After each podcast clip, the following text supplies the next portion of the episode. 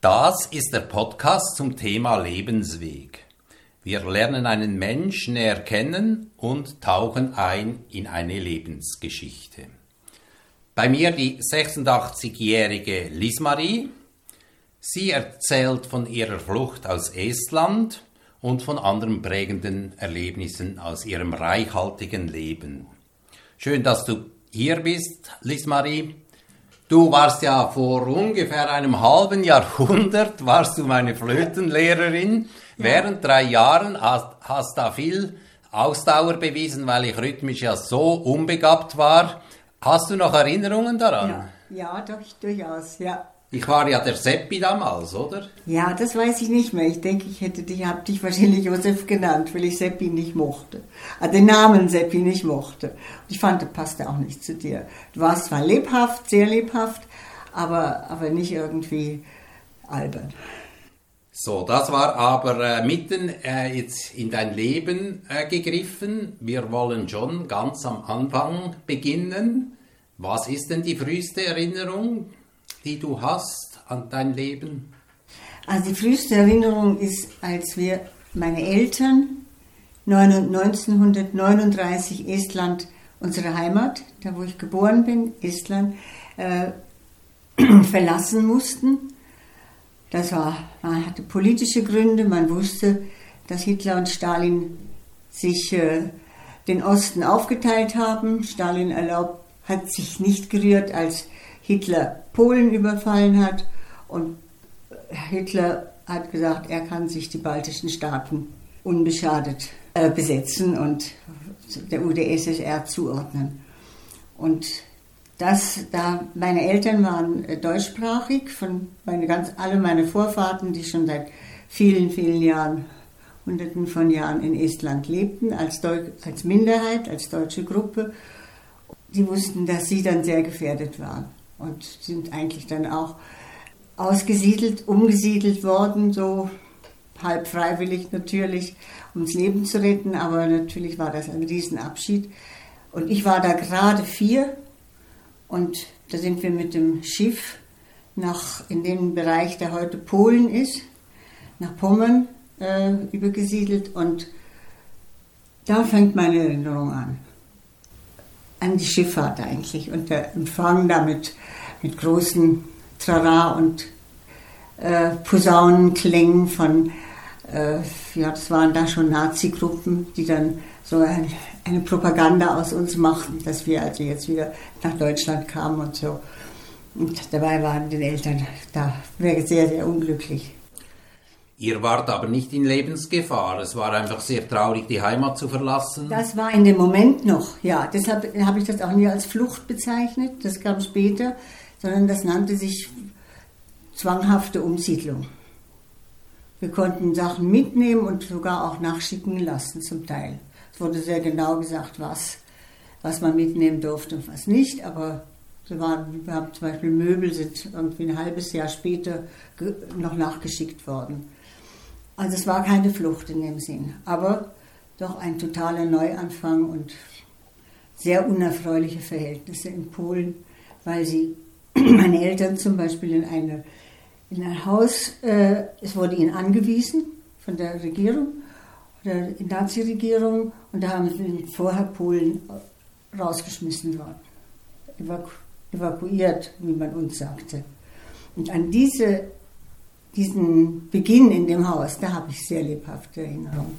Da habe ich gespürt, da, da waren doch eben vorher andere Menschen. Die Sachen waren noch alle da und das, äh, das kommt dann auch in meinem Buch vor. Das, das, da fängt es dann lebhaft an. Genau, du hast ja das in einem Buch dann alles niedergeschrieben. Fluchtlinien nennt sich das. Ja. Wie war denn jetzt dieses Leben in Polen in diesem Haus? In Polen, ja, also ich hatte das Gefühl, ich will hier weg. Äh, hier wohnen andere Menschen und was sollen wir denn hier? Aber es gab kein anderes Haus und wir mussten bleiben. Ich hatte dann nach der Begegnung, dass ich in dem Haus einen großen Teddybär fand. Ich war ja gerade vier geworden und da irgendwie hatte ich das Gefühl, ja, der, der tröstet mich. Denn, denn das war mein Freund. Aber ich musste ihn dann auch abgeben, weil meine Mutter überzeugt war, dass die Sachen alle den Polen nachgeschickt werden Und da musste ich natürlich auch den Teddy abgeben, der, ein anderes Kind wartete drauf. Ja, das haben meine Eltern damals noch geglaubt. Wir haben noch erfahren, was, was eigentlich wirklich los war in Polen. Wusstet ihr denn, wer vorher in diesem Haus gewohnt hat? Wir haben es da nicht gewusst. Aber meine Eltern haben später nach dem, ja, das muss nach der Öffnung gewesen sein. Oder nach dem Pol, ich weiß nicht, das weiß ich nicht mehr wann, aber viele Jahre später hat sie Post bekommen von dem Besitzer und gefragt, äh, die hätten äh, äh, im Nachttisch eine Uhr gehabt, ob wir zufälligerweise die Uhr noch hätten. Meine Mutter hatte ja alles abgegeben. Und das war ihm, dem, dem Besitzer wichtig, weil das ein Familienstück war, eine Armbanduhr vom Vater oder so etwas.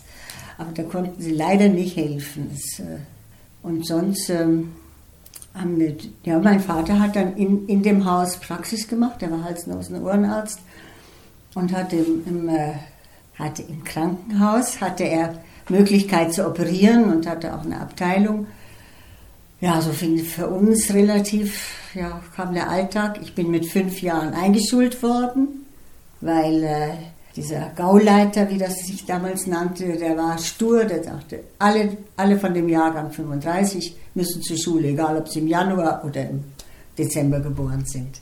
Meine Mutter hat sich sehr gewehrt, weil ich nicht gerade sehr kräftig war. Aber es war gut, da hatte ich das Vorschuss für spätere Jahre. Wie war diese Zeit in Polen? Was hast du da? Für mich war die geprägt. Also die erste Zeit war vor allen Dingen schön, weil ein, zu dem Haus ein Garten gehörte. Und ich habe Gärten, das war meine ganze Wonne. Da konnte ich spielen und dann kam nachher, sind zwei Schwestern, ich hatte einen Bruder und dann dort sind zwei Schwestern geboren. Also es war für uns, wir waren ziemlich weit weg vom Krieg, wir hatten keine Angriffe das war eigentlich schön und von den, von den schlimmen Hintergründen wussten wir natürlich sehr wenig, ich natürlich auch als Kind. Äh, und wir hatten sehr nette estnische, eine, die in der Praxis, äh, Entschuldigung, polnische Frauen, die eine half meinem Vater, weil mein Vater kein Polnisch konnte, der konnte mit den Patienten, hat sie übersetzt. Und eine hat meiner Mutter geholfen mit, mit uns Kindern und im Haus und die, die mochten wir sehr gerne. Und die haben auch so, ich habe nicht Polnisch gelernt, die, die haben äh, mit uns Deutsch gesprochen, ihr Deutsch. Und äh, in der Schule war es auch so, dass Lehrer, ich glaube zum Teil zwangsversetzt wurden aus dem sogenannten Reich, also aus Deutschland, die bei uns Schule gaben. Und da haben wir auch eigentlich sehr wenig Kontakt gehabt mit polnischen Kindern.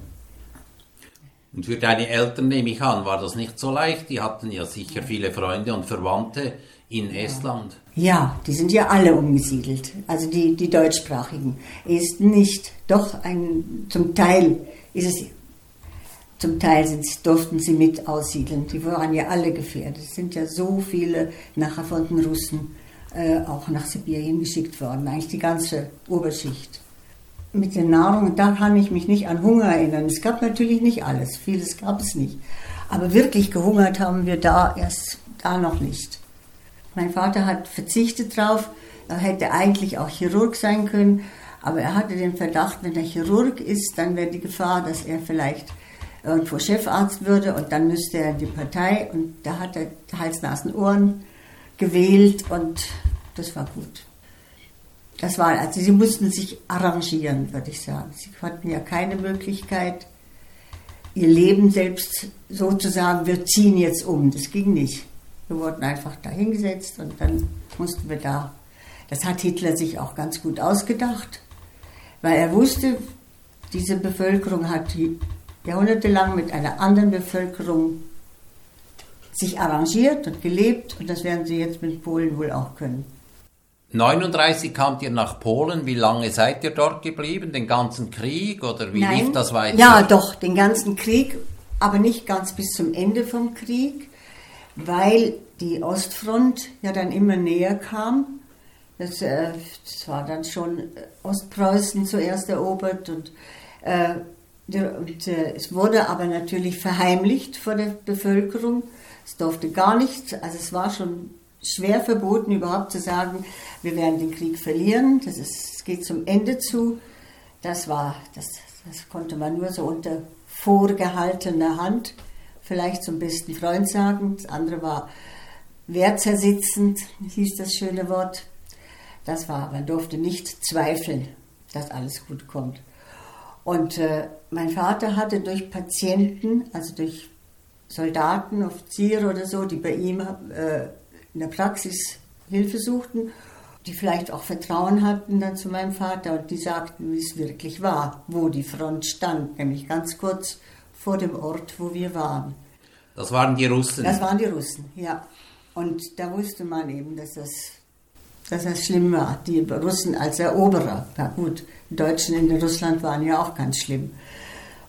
Da hat, er hat dann beschlossen, einen Tag bevor die Russen die Stadt eroberten, wo wir wohnten, Hunsalza hieß die auf Deutsch, hat er gesagt, ihr müsst jetzt, ihr müsst weg, raus aus der Stadt.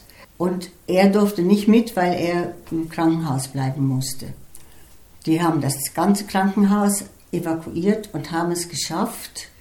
Mit, haben sie Züge zur Verfügung bekommen, die nach, bis, äh, bis nach Berlin mit denen zu flüchten, die dies überlebt haben. Und wir sind in den Norden äh, mit dem Zug gefahren, weil im Westen war absolut kein Durchkommen. Also wir waren im Osten und an sich wäre das sicherste gewesen, dass man nach Deutschland wollte. Aber das war unmöglich. Die kamen total überfüllt schon bei uns an und dann sind wir in den Norden gefahren, an die Ostsee, zu Verwandten. Zuerst war das mit dem Zug? Zuerst mit dem Zug, ja. Da waren wir an der, meine, unsere Verwandten lebten in der Nähe von Danzig und Danzig ist sehr schwer bombardiert worden von den Alliierten. Wir haben also von weitem diese schlimmen Bombardierungen in der Nacht haben wir mitbekommen durch die Lichter. Und dann, als man dann wirklich wusste, dass die Front auch, dass die Russen auch dahin kommen werden, wir waren eigentlich schon eingekesselt rundherum. Die Ostsee war noch zum Teil begehbar, also befahrbar von den Deutschen. Und da haben wir uns, äh, da wurde dann offiziell äh, evaku evakuiert, nannte man das. Also da durfte man flüchten und konnte sich anmelden, aber nur noch per Schiff. Landweg war überall schon zu. War, war überall schon Krieg und Kämpfe und das, das war unmöglich.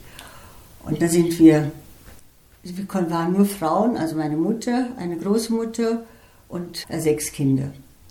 Und wir haben uns dann angemeldet und hatten, die Mütter haben gehofft, dass wir auf das große, sichere Schiff Gustloff kämen. Und es wurde uns auch zugesagt. Und nachher bekamen wir aber nur fürs Begleitschiff Karten.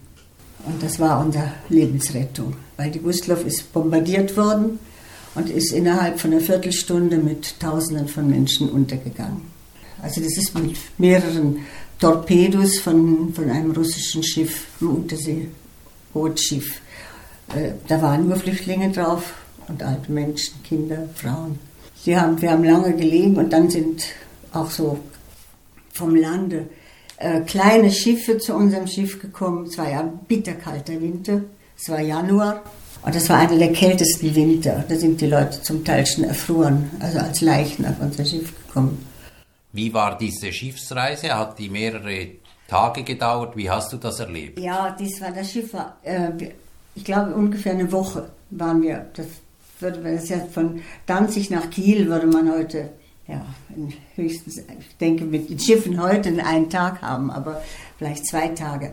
Aber wir sind dann ausgelaufen und ziemlich bald vor Anker gegangen und das war, glaube ich, zuerst, weil ein, ein äh, Schaden am Schiff war, ein Maschinenschaden. Und dann ist die äh, Gustloff weitergefahren und eben dann versenkt worden.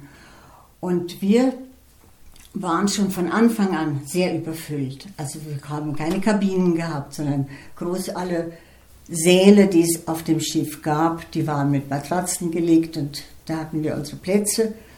Und wir hatten dann das Glück, dass meine Mutter oder unser Kindermädchen, das mit uns geflohen ist, irgendwie Kontakt hatte zu irgendwelchen Matrosen und die haben gesagt, ihr könnt bei uns in Kabinen schlafen und wenn wir dann selber schlafen müssen, dann müsst ihr in der Zeit raus. Und das war natürlich ein großer Vorteil. Meine Mutter, meine Mutter erwartete ganz am Anfang, das wussten wir noch gar nicht, und meine jüngste Schwester. Also für sie war das auch ganz sehr schön. Und wir fanden das auch mit meiner Cousine, die gleich alt war wie ich, äh, haben wir uns sehr amüsiert mit den Matrosen. Die haben uns immer Geschichten erzählt und wir wollten immer Geschichten hören von ihnen, als sie jung waren, was sie für Streiche gemacht haben und was ihnen passiert ist. Und die waren also reizt. Die haben uns Geschichten, haben sich aus, sich hier Sachen ausgedacht und, und uns da abgelenkt von, von dem Ganzen. Mein Bruder ist, war älter und der ist noch mehr so auf dem Schiff herumgelaufen. Das haben wir eigentlich nicht gemacht.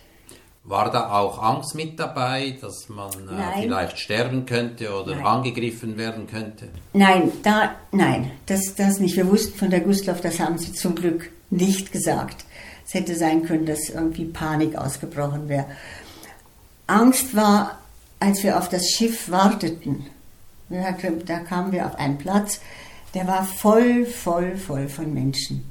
Man sah nur Menschen nur diesen äh, Platz vor dem, äh, auf dem Quai, vor dem Quai.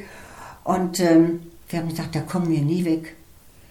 Und meine jüngste Schwester, meine Schwester, damals die jüngste Schwester, die war zwei, noch nicht mal ganz zwei. Und die hat, ähm, die hat, hatte meine Mutter, hatte ihr ein, ja, auf dem Schlitten so eine Art Bett gemacht und sie hat immer gesagt, sie hat immer wieder geschaut und hatte Angst. Wenn sie jetzt schaut, dann ist sie vielleicht erfroren. Sie hat sich nicht gerührt. Die, die hat einfach wahrscheinlich durch die große Kälte auch wie, wie ein bisschen betäubt. Aber sie hat sie überstanden. Dann seid ihr in Kiel angekommen und wie ging es dann weiter? Dann ging es dann weiter. Ja, da waren wir erstmal froh, dass wir am Land waren und haben dann gehört, was passiert ist. Aber unsere Väter zum Teil wussten ja nicht, dass wir nicht auf der Gustlauf waren, sondern auch die Verwandten. Es hat immer geheißen, wir versuchen auf die Gustlauf zu kommen. Also bis dann alle wieder wussten, dass wir leben, das ging eine Zeit lang.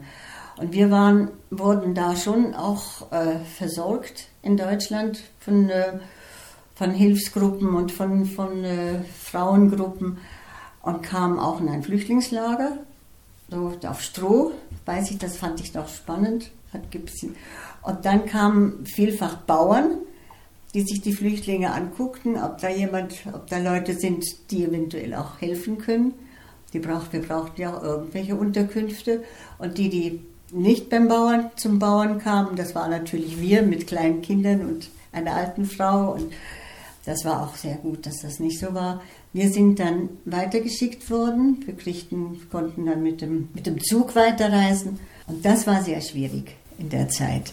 Da waren ja so viele Luftangriffe immer wieder und Zugfahren. Es war einerseits ein Wunder, dass die Züge überhaupt noch gingen, aber es war mühsam. Wir sind dann lange, wir hatten eine Adresse in Deutschland von Verwandten, die schon 1918 freiwillig weggegangen sind nach Deutschland. Und äh, das war unsere Kontaktadresse, das war in Thüringen, später DDR. Das war unser Ziel, dorthin zu kommen. Aber es hat eine Woche gedauert, bis wir dort angekommen sind. Ja, und ja. das habt ihr dann aber geschafft. Das haben wir geschafft und das finde ich auch ganz wunderbar. Wir hatten da also eine Cousine von meiner Mutter, die hat das Haus von ihren Eltern, bewohnte sie, sie war unverheiratet und das Haus war schon voll mit verwandten Flüchtlingen. Und wir standen da auch so, unser ganzer Trupp, also die drei vier Erwachsene und die Kinder. Und da, da, kam meine Tante raus und die konnte nichts anderes machen, als einfach die Arme weit und sich gefreut. Schön, berührend war das. Also da kommen dir jetzt noch die Tränen. Man ja, hört komisch. es nicht, die Tränen, aber sie fließen jetzt, weil das so ein schöner, berührender Moment war. Ja, und da, ich glaube, das ist auch der Moment, wo ich gelernt habe, was wichtig ist im Leben. Man, jemand anderer würde sagen, unmöglich, ich bin voll und ich, ich kann die nicht unterbringen und ich weiß nicht wie. Aber das war dir gar nicht wichtig. Die hat euch herzlich aufgenommen? Ja, wir konnten natürlich nicht bei ihr bleiben, das war. Aber erstmal das Wichtige war ihre Freude, dass wir lebten. Und ähm, meine Mutter und wir, wir fanden dann eins, ja, wir wurden dann auch von, die Politik hat sich natürlich auch eingemischt, also die Gemeinden Und die haben uns dann ein Zimmer in einem drei Kilometer weiten Dorf, kriegten wir ein Zimmer und wurden aber zwangseingewiesen. Das war natürlich für beide Teile nicht schön. Und wir waren immerhin dann vier Kinder, sechs, sechs Personen, also die anderen Verwandten waren wieder woanders. Da kamen wir in ein Zimmer, natürlich nicht herzlich empfangen. Und äh, da gab es zwei Betten, zwei, Tisch, zwei Stühle, ein Tisch, eine Kochstelle so mit Holz begrenzt. Und das war's. Und da mussten wir uns irgendwie arrangieren.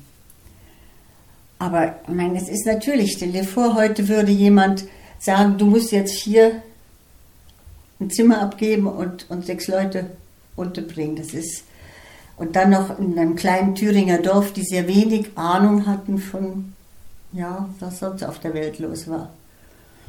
Und das musste erst überwunden werden.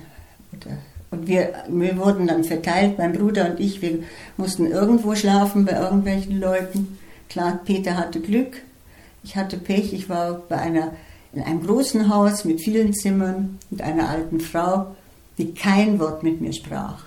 Ich konnte am Abend dahin gehen, kriegte ein Bett und am Morgen wieder raus. Und da habe ich auch gemerkt, was ist eigentlich wichtig. Das war schon schön, einen Moment Platz zu haben und ein Bett. Aber das andere war so bedrückend, dass ich dachte, das war nun wieder wirklich nicht wesentlich, sondern. Also die menschliche Wärme hat da gefehlt von dieser Total. alten Frau. Ja, ja.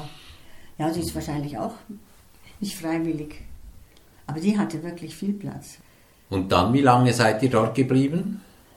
Dann, ja, dann haben wir da erlebt, dass erst die Amerikaner als Sieger ins Dorf gekommen sind. Das war relativ, das ohne große Nöte, die wurden, klar, wir waren dann besiegt und wir mussten, waren verpflichtet, Schmuck, Fotoapparate, noch irgendwas, also was denen wichtig war. Ja, Äh, das war im Mai 45. das war im Mai 45 war der Krieg wirklich Schluss. Und das war, äh, als sie die Amerikaner uns, oh, da bin ich jetzt, ich würde sagen, das war zwei Monate vorher. Denn es gab dann nochmal einen Wechsel. Die, erst waren die Amerikaner da, da gab es eigentlich, die haben keinen Kontakt, außer dass sie, äh, dass man viel abliefern musste, was, was äh, einem gehörte oder auch nicht, auch nicht gemacht hat, sondern versteckt und vergraben oder was auch gemacht wurde. Und eines Tages hieß es, ja, die, äh, die Amerikaner ziehen ab und die Russen kommen. Und das war wirklich so. Und zwar kamen die aber nicht als Sieger. Und das ist schon mal ein ganz großer, großer Unterschied. Die sind nachgerückt, weil ähm, damals Roosevelt mit Stalin abgemacht hat. Stalin wollte unbedingt den Osten haben, die Ringen. Und äh, hat, äh, das hat er dann, ja, war, war ihm wahrscheinlich nicht so wichtig, hat auch Russland unterschätzt, war noch kein kalter Krieg. Und ähm, dann äh, sind die nachgerückt. Und das war natürlich äh, für die Menschen, da, da begann die Angst dann. Aber es war nicht so schlimm wie zum Beispiel in Berlin oder in anderen Orten, wo sie als. Und meine Mutter hat sich damit getröstet. Sie wusste, wir, wussten, wir hatten Bescheid bekommen, dass mein Vater in Rathenau mit dem Krankenhaus angekommen ist. Und das war dann auch schon von Russen äh, besetzt. Wir waren also im gleichen, nannte man das Sektor, russische Sektor, amerikanische Sektor, englische Sektor. Das war ja aufgeteilt Deutschland in die verschiedenen, für die verschiedenen Siegermächten. Und wir waren jetzt im gleichen Sektor und da haben wir dann gehofft, dass er dann eher zu uns kommen kann.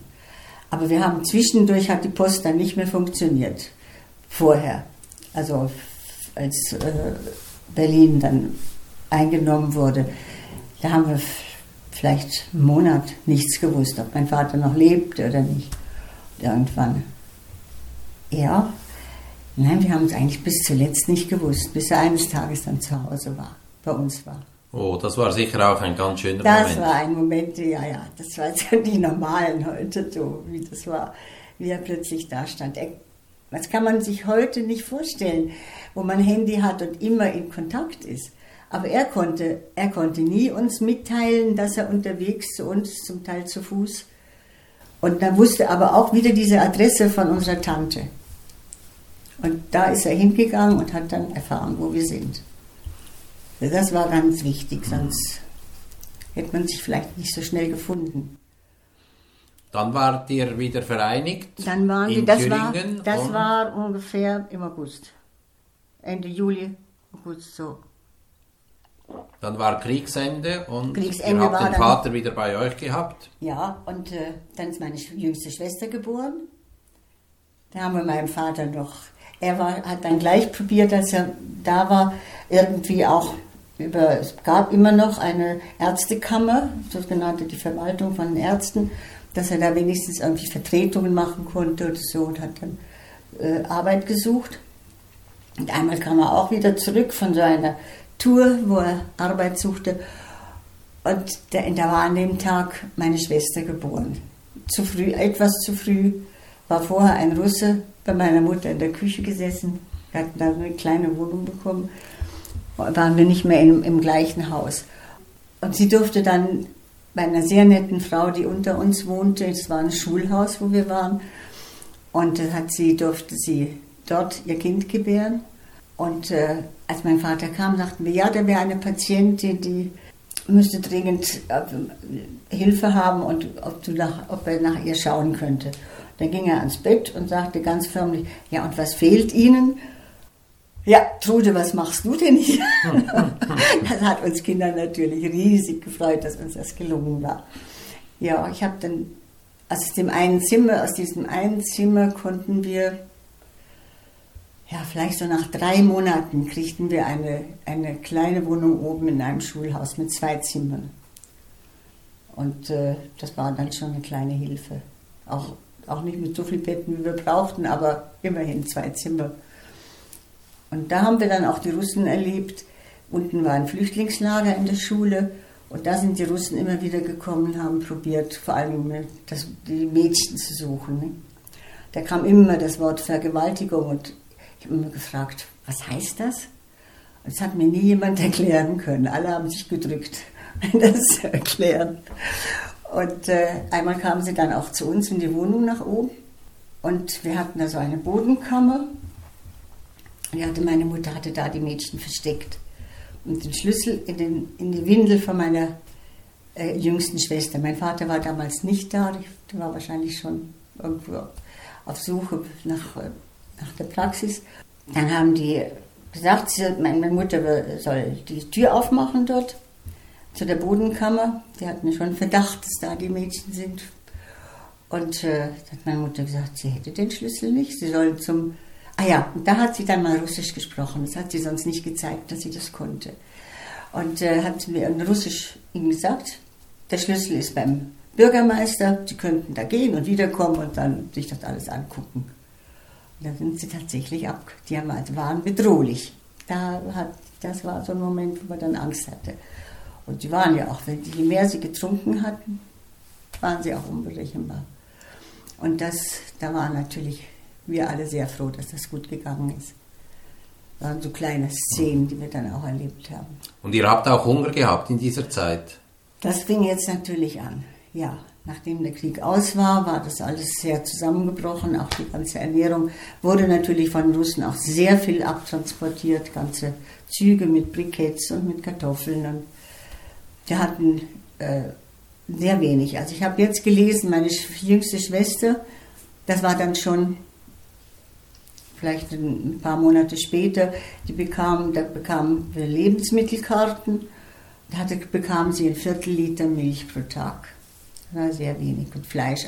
Je, wenn man nicht arbeitete, bekam man ganz wenig. Und wir waren ja fast alles Nicht-Arbeitende, außer meinem Vater, der dann eine Praxis übernehmen konnte von einem äh, Kollegen, der in Westen gegangen ist. Da war, da, da, das war dann in einer anderen Stadt. Und ihr seid dann aber nicht immer in Thüringen geblieben. Nein, wir sind dann, das war 45, 45 im Herbst, sind wir da nach Pößneck, also in diese bisschen größere Stadt in Thüringen. Und dann fing alles so etwas an normal zu werden. Also mit Hunger noch nicht, aber so mit der Schule, ich ging wieder zur Schule, ich freute mich, hätte, wir mussten acht Jahre in die Primarschule, das war russische also in der kommunistischen Schulreform. Wir hatten also sehr schlechten Unterricht. Von Lehrer einfach irgendwie schnell ausgebildet, nur Deutschunterricht hatte ich einen guten. Und dann kam das Jahr 49. Da hätte ich dann nach den Sommerferien aufs Gymnasium gekonnt. Wir wurden dann, äh, die Prüfung hatte ich schon hinter mir.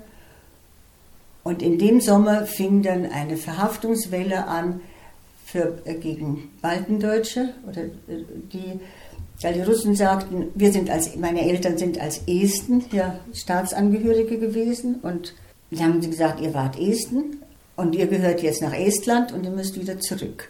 Und da war uns klar, dass wir nie zurückgekommen wären, sondern, oder die Eltern war klar, dass wir, wären wir irgendwo nach Sibirien gekommen. Also es fing eine, wirklich eine regelrechte Verhaftungswelle an.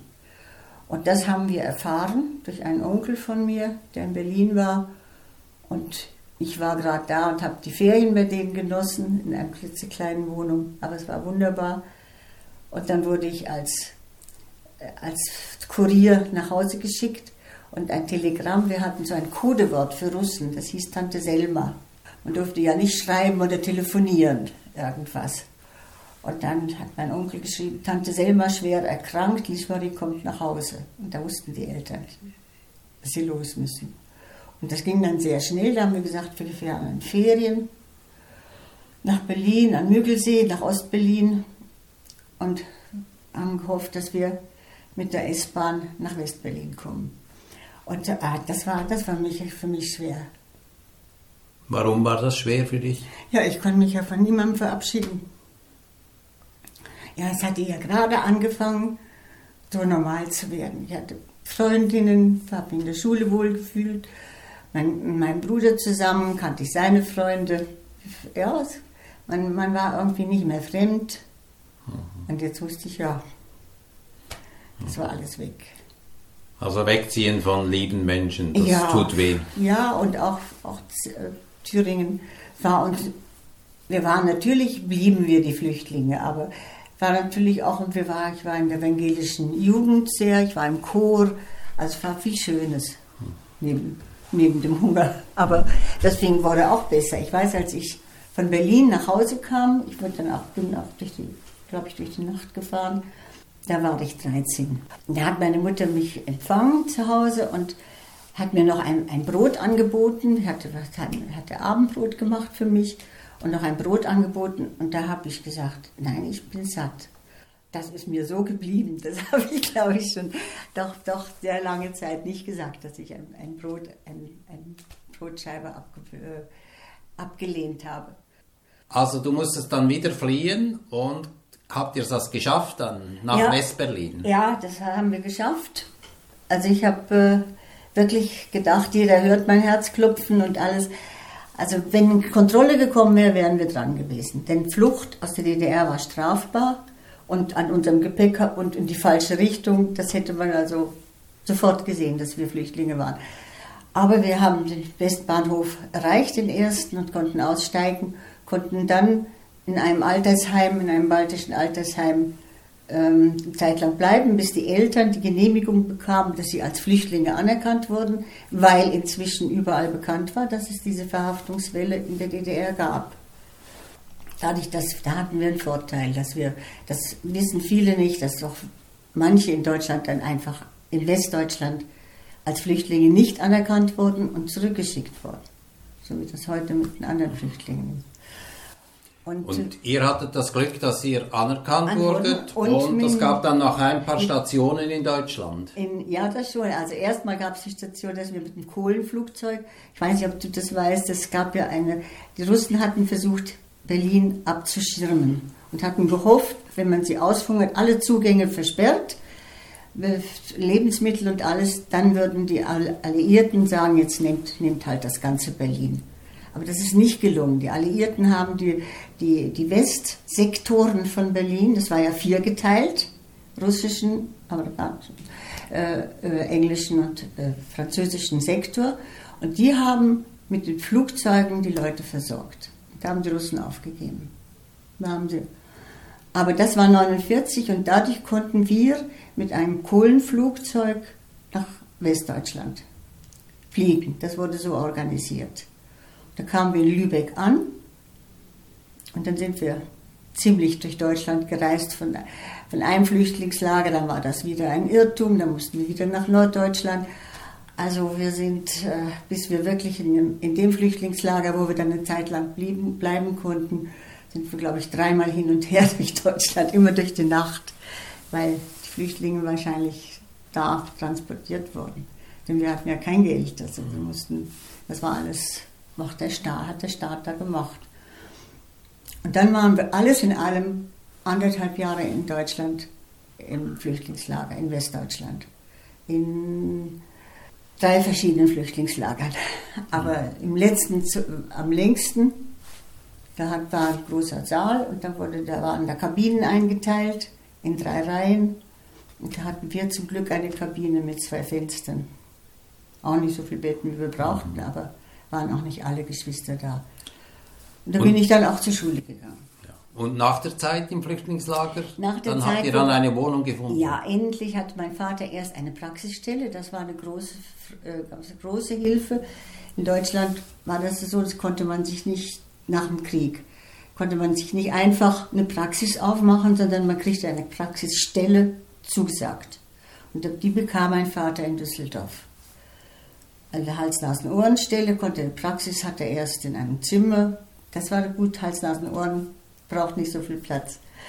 Und äh, da konnte er dann äh, anfangen. Was viel schwieriger war, war eine Wohnung für uns zu finden. Da haben wir länger warten müssen. Und dann gab es eine Sozialbauwohnung. Und das war schon ganz toll, als man dann nach dieser Zeit eine Tür hatte, wo der Name drauf stand. Und das war, war eine kleine Wohnung, aber es war schön. Ein bisschen Heimat, das war in Düsseldorf. War und Düsseldorf, in Düsseldorf ist dann auch eine Liebe in dein Leben getreten. Ja, ja. Dann haben wir, das war so, die Eltern suchten natürlich, die waren ja auch eher fremd in Deutschland, in Westdeutschland oder überhaupt in Deutschland. Sie waren ja immer in Estland gewesen. Da war vieles anders, als sie da gewohnt waren. Und dann suchte man sich gegenseitig, wo sind, wo sind auch Leute aus der Heimat. Und das waren die Eltern von Klaas. Die kannten sie auch und waren nicht gerade befreundet, aber sie kannten sich. Sie waren zum Teil zur gleichen Zeit zur Schule oder auf der Universität gewesen. Und äh, wir haben dann auch, es gab, äh, gab's, ja, so ganz privat eine, eine Gruppe mit jungen Leuten, haben so kleine Tanzfeste gemacht und so. Und da ist das entstanden, ja. Da habt ihr euch verliebt und ja, seid zusammengekommen? Ja, ich war eben eigentlich noch ein bisschen zu jung. Ich war immer dann 16, Ui. war, hatte noch meine ganze Schule vor mir. Ja, das würde ich vielleicht mal anders machen. Aber ähm, Klaas war schon, äh, ja, war schon so zum Teil in der Berufsausbildung. Das war 51 und wir haben dann 57 geheiratet. 57 geheiratet und ihr seid dann aber nicht in Düsseldorf geblieben. Es ging nochmals weiter. Ja, es ging nochmals weiter. Und zwar, da war die Viskose in Embrücke schuld. Die hat ein Inserat geschrieben, dass sie Leute brauchten, Textilingenieure auf dem Textil, äh, Textilingenieur nannte sich das, ja, in einer so Chemiefaser stellten die ja her. Dann hat der Klaus gesagt, ach, dann lerne ich doch mal die Schweiz kennen. Ich kann ja mal da mal hinfahren. Und das äh, war dann doch soweit positiv. Wie war das für dich, nochmals äh, den Ort zu verlassen, nochmals ja, an einen gut, neuen wir waren, Ort? Wir, waren, wir haben unsere Wohnung nicht in Düsseldorf, sondern in dem Ort gehabt, wo Klaas, bei Bayer war das. Die Firma Bayer hatte seine erste Stelle. Da war ich nicht, da war ich nicht traurig, da wegzugehen, weil das war, da war ich auch noch nicht eigentlich beheimatet. Düsseldorf selber, ja, da war natürlich, da war ich. Ja, es war nicht einfach, weil ich war auch nicht vorbereitet darauf, dass, dass ich mich so fremd fühlen würde, weil ich dachte ja Deutsche Schweiz. Aber das ist zum Beispiel, dass ich die Menschen überhaupt nicht verstanden habe am Anfang.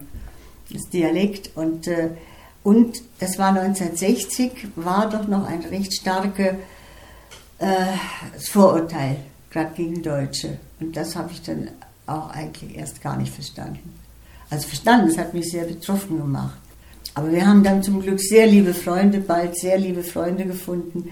Hier Schweizer und die leider dann nach St. Gallen gegangen sind, aber auch noch andere.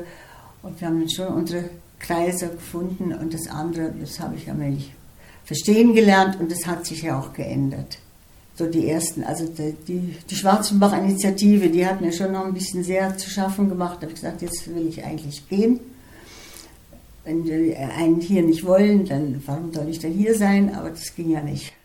Was waren denn die Schattenzeiten, wenn du da in die Schweiz gekommen bist, 1960 und die Jahre darauf? Ja, dass die Menschen eigentlich gar nichts wussten, was, was Krieg bedeutet und was, äh, was nicht, nicht nur unbedingt von der Nahrung her, sondern von, von der Verfolgung her, von, dass man den Menschen nicht vertrauen kann, dass man die Spitzel, das haben wir ja sehr stark erlebt, schon bald, in der, als dann das DDR wurde, wo wir in Thüringen waren, das wurde ja dann DDR.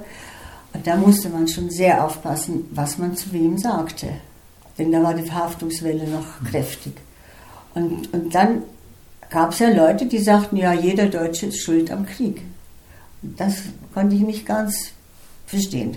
Das war irgendwie so weit weg von mir. Und, aber das war, es gab ja zum Glück auch ganz andere. Und ich habe mir dann auch angewöhnt, so das äh, das zu überhören. Was hat es denn ausgemacht, dass ihr geblieben seid in der schönen Klasse, Schweiz? Ah, klasse Arbeit. Er hat sich sehr wohl gefühlt da, ja. Und es gab nicht sehr viele Stellen von dieser, in der damals Chemiefasern, das waren diese großen Firmen in Deutschland, Bayer und, und andere. Und in denen hat er sich nicht wohl gefühlt. Und hier hat er ein ganz anderes menschliches Verhältnis vorgefunden und das, das war für ihn schon gut. Und ich habe auch nachher, ich habe dann äh, meine Ausbildungen für die Musikschule machen können und ja, habe auch wieder im Chor gefunden und, und habe hab Gruppen gefunden, die mir zugesagt haben, das war gut. Die Natur. Die Natur in der das Schweiz. Hat ein genau, ganz, das, das war wirklich eine ganz große Hilfe. Das war fand fantastisch. Und die ersten zwei Jahre hatte ich dann, äh, haben wir ja keine Kinder und dann sind wir auch viel gewandert. Dann irgendwann seid ihr in meinen Geburtsort gekommen, nach Hildisrieden, in schöne Hildisrieden. Wie Ja, war dort der Start? Das ist uns durch eine Kündigung. Wir hatten eine anderthalb Jahre, eine sehr schöne, oder ein, ein Jahr, eine schöne äh, Wohnung in einem Dreifamilienhaus. Also wir waren erst in einem Block und dann hat, wurde das frei, hat uns jemand gesagt, es wird eine schöne Wohnung frei. Und da war ich sehr, sehr gerne. Das war in äh, Grenze Rotenburg, äh, Embrücke. Und dann wurde uns leider, leider gekündigt, weil der nette Hausbesitzer starb und Eigenbedarf und so. Und dann haben wir gesagt, nein, das geht nicht. Also wenn man so schnell gekündigt werden kann, jetzt müssen wir was, was suchen, was sicher ist.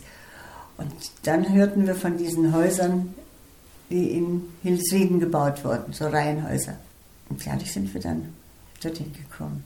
Das war erst nicht ganz einfach. Nein, das war schwierig, weil das war zum Beispiel meine Tochter, die ältere Tochter, war jetzt dann vierjährig und freute sich schon riesig auf den Kindergarten, weil ihre etwas ältere Freundin hat immer vom Kindergarten erzählt und hat immer vom Kindergarten gesprochen, wenn sie dann in den Kindergarten kommt. Und ich habe doch gedacht, das sei obligatorisch.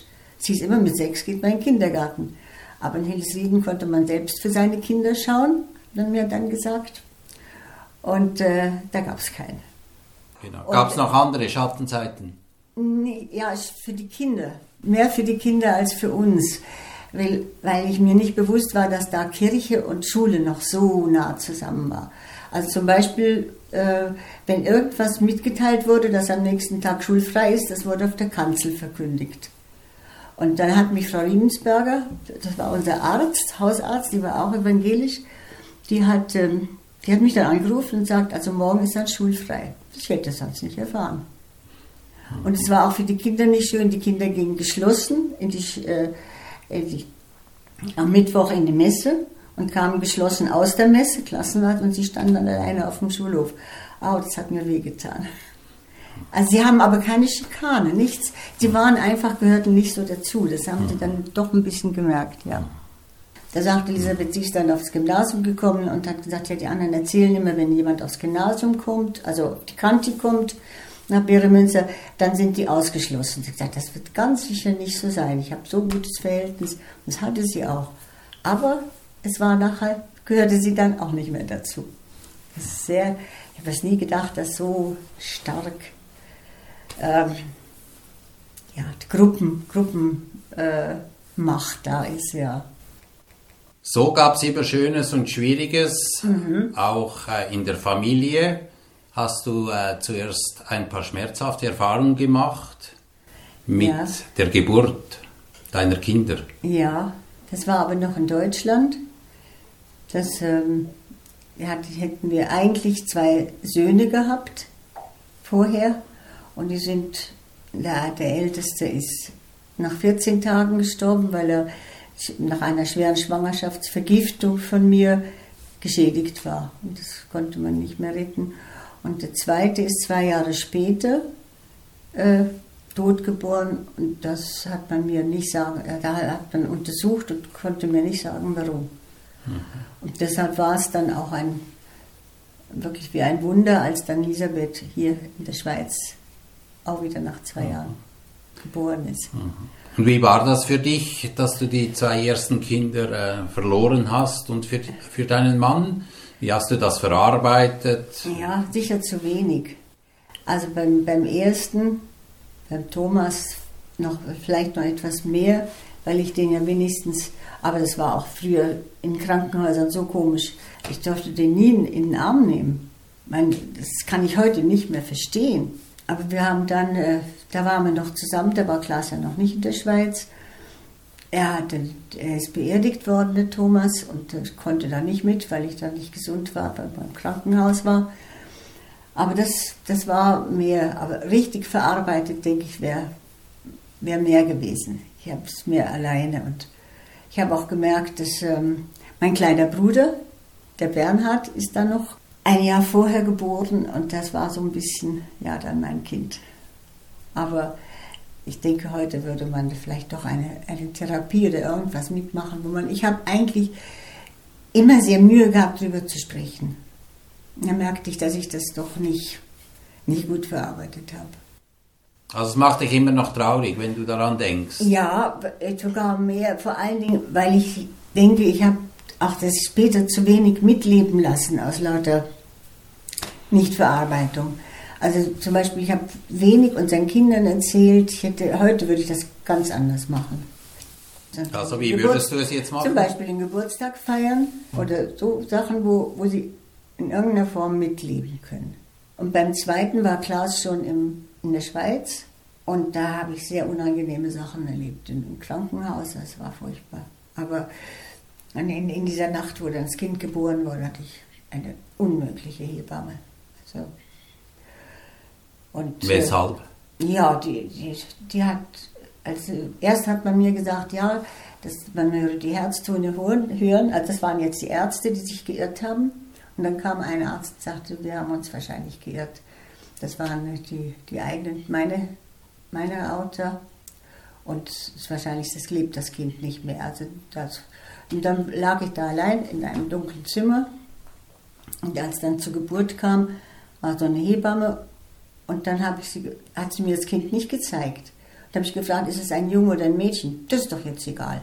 Und es verließ das Zimmer. Und auch auf der Station. Also ich habe gedacht, das sind die Überreste von, von der Nazi-Zeit. Also das war, das weiß ich ja, dass man das ganz anders machen kann. Dieses zweite Kind konntet ihr dann auch beerdigen? Nein, eben nicht. Mhm. Ich habe der Herr, da, da war noch ein Irrtum, ich musste da was unterschreiben, dass ich äh, gestatte, dass es untersucht wird. Das war natürlich, das wollte ich ja auch. Ich wollte ja wissen, was, was da eigentlich war. Und damit hatte ich das Gefühl, ich habe überhaupt kein Anrecht mehr zu fragen. Das war wahrscheinlich falsch. Und äh, ja, dann, wir hätten das wahrscheinlich gekonnt, wenn, wenn, wenn wir es gefordert hätten. Ich war dann bei meinen Eltern die waren, haben das auch eigentlich falsch eingeschätzt, ja. Das ist gar nicht schön. Dann gehen wir wieder zurück ja. in das schöne Schweizerland. Dort habt ihr immer mehr Fuß gefasst. Ja. Und die Jahre zogen ins Land. Und irgendwann hast du dann auch entschieden, äh, ein Buch zu schreiben. War das in irgendeiner Form für dich auch hilfreich? Sicher. Ich habe das sehr gern gemacht vor allen Dingen etwas, so dass etwas entsteht, was, was Rundes entsteht, was, was bleibt. Das ist, weil du bist ja nicht Hausfrau, aber als Hausfrau hat man einfach immer, macht man so viele Sachen, die nicht bleiben. Also deshalb habe ich eigentlich immer sehr, hätte ich sehr gerne auch einen Beruf gemacht.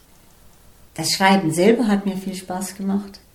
Auch das, das äh, vieles Recherchieren, was ich nicht so ganz genau wusste von der Familie, aus Briefen von, von, von Eltern oder auch Unterlagen. Dann haben mir auch natürlich ein gutes Selbstvertrauen gegeben, dass, dass äh, sehr viele sich dafür interessiert haben. Das ist komisch. Ich habe eigentlich als Flüchtling nicht so viel Minderwertigkeitsgefühle gehabt wie am Anfang hier in der Schweiz.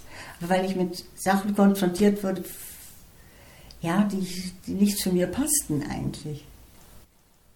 Also es gab viele positive Echos. Du hast anderen Leuten eine große Freude bereitet mit dem Buch. Meinst du?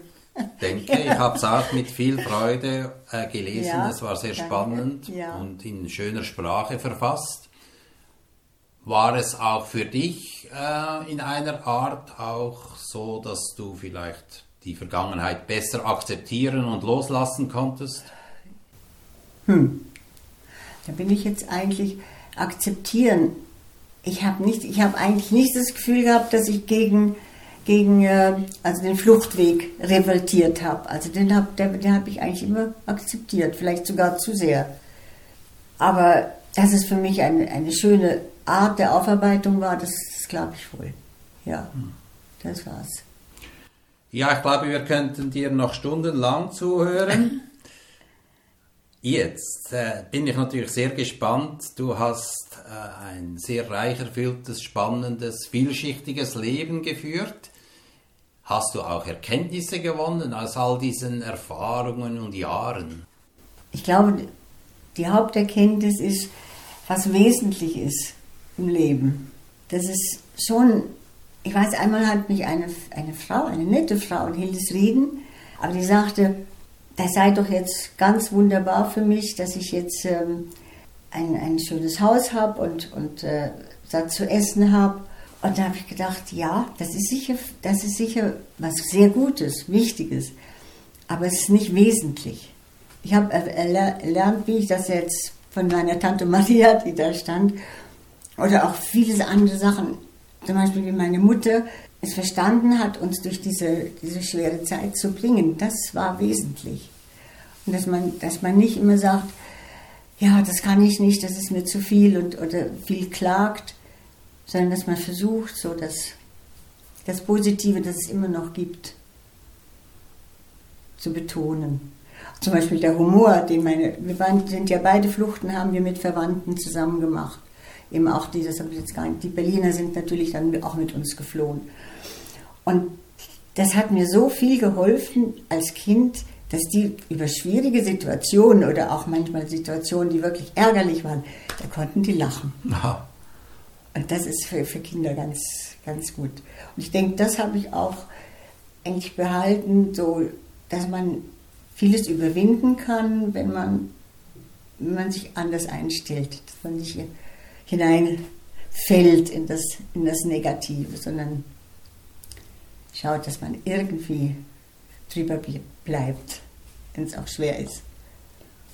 Das wäre eins. Und auch manche, und dann eben, wie wichtig das ist, dass man Menschen hat. Also das ist mit das Wichtigste. Ähm, Heimat, das wird immer wieder gefragt, ja, welches ist jetzt deine Heimat? Das kann ich nicht sagen. Und heimatlos klingt doch furchtbar traurig. Aber ich finde, Menschen bilden Heimat. Ja, ich glaube, das ist ein wunderbares Schlusswort. Was ist wichtig? Äh, spannende Frage und du hast da ein paar Anregungen gegeben. Liebe Lismarie, ich danke dir ganz herzlich, äh, dass du so offen von all deinen Jahren erzählt hast. Möchtest du noch etwas äh, den Zuhörerinnen und Zuhörern äh, mit auf den Weg geben? Ja, mir ist gerade im Moment äh, ein, ein Wort von meinem Vater eingefallen. Für ihn sei es, seien drei Worte wichtig, das ist wahr, wirklich und wesentlich die drei Ws, die Aha. hat er uns auf den Weg gegeben und die kannte ich, könnte ich weitergeben. Ja, es war schön, die ehemalige Flötenlehrerin äh, mal von einer ganz anderen Seite noch zu erleben. Ich ja. danke dir ganz herzlich. Davon habe ich jetzt wenig erzählt. Das Ja, war ja. ganz, das war wirklich auch wesentlich für mich. Die ganze Musikausbildung und alles, was drumherum, meine eigene. Ich bin dann in, der, in einem Ensemble gewesen, habe gespielt. Und der, der Unterricht, ich habe immer gesagt, ich will nicht Lehrerin werden. Und dann habe ich gemerkt, dass ich das riesig gern mache. Also das weiß man alles nie vorher. Also Musik war neben all den anderen äh, tollen Sachen auch etwas sehr Wesentliches und Schönes für ja, dich. sehr. Und unterrichten auch. Ja, liebe Lismarie, dann wünsche ich dir von Herzen alles Gute für Danke. die weiteren Jahre. Dank und ich danke dir für das Gespräch. Das war für mich auch schön. Denn äh, ja, man erzählt ja eigentlich nicht so, also ich erzähle nicht sonst so viel, aber das tut auch gut. Schön. Danke dir. Okay.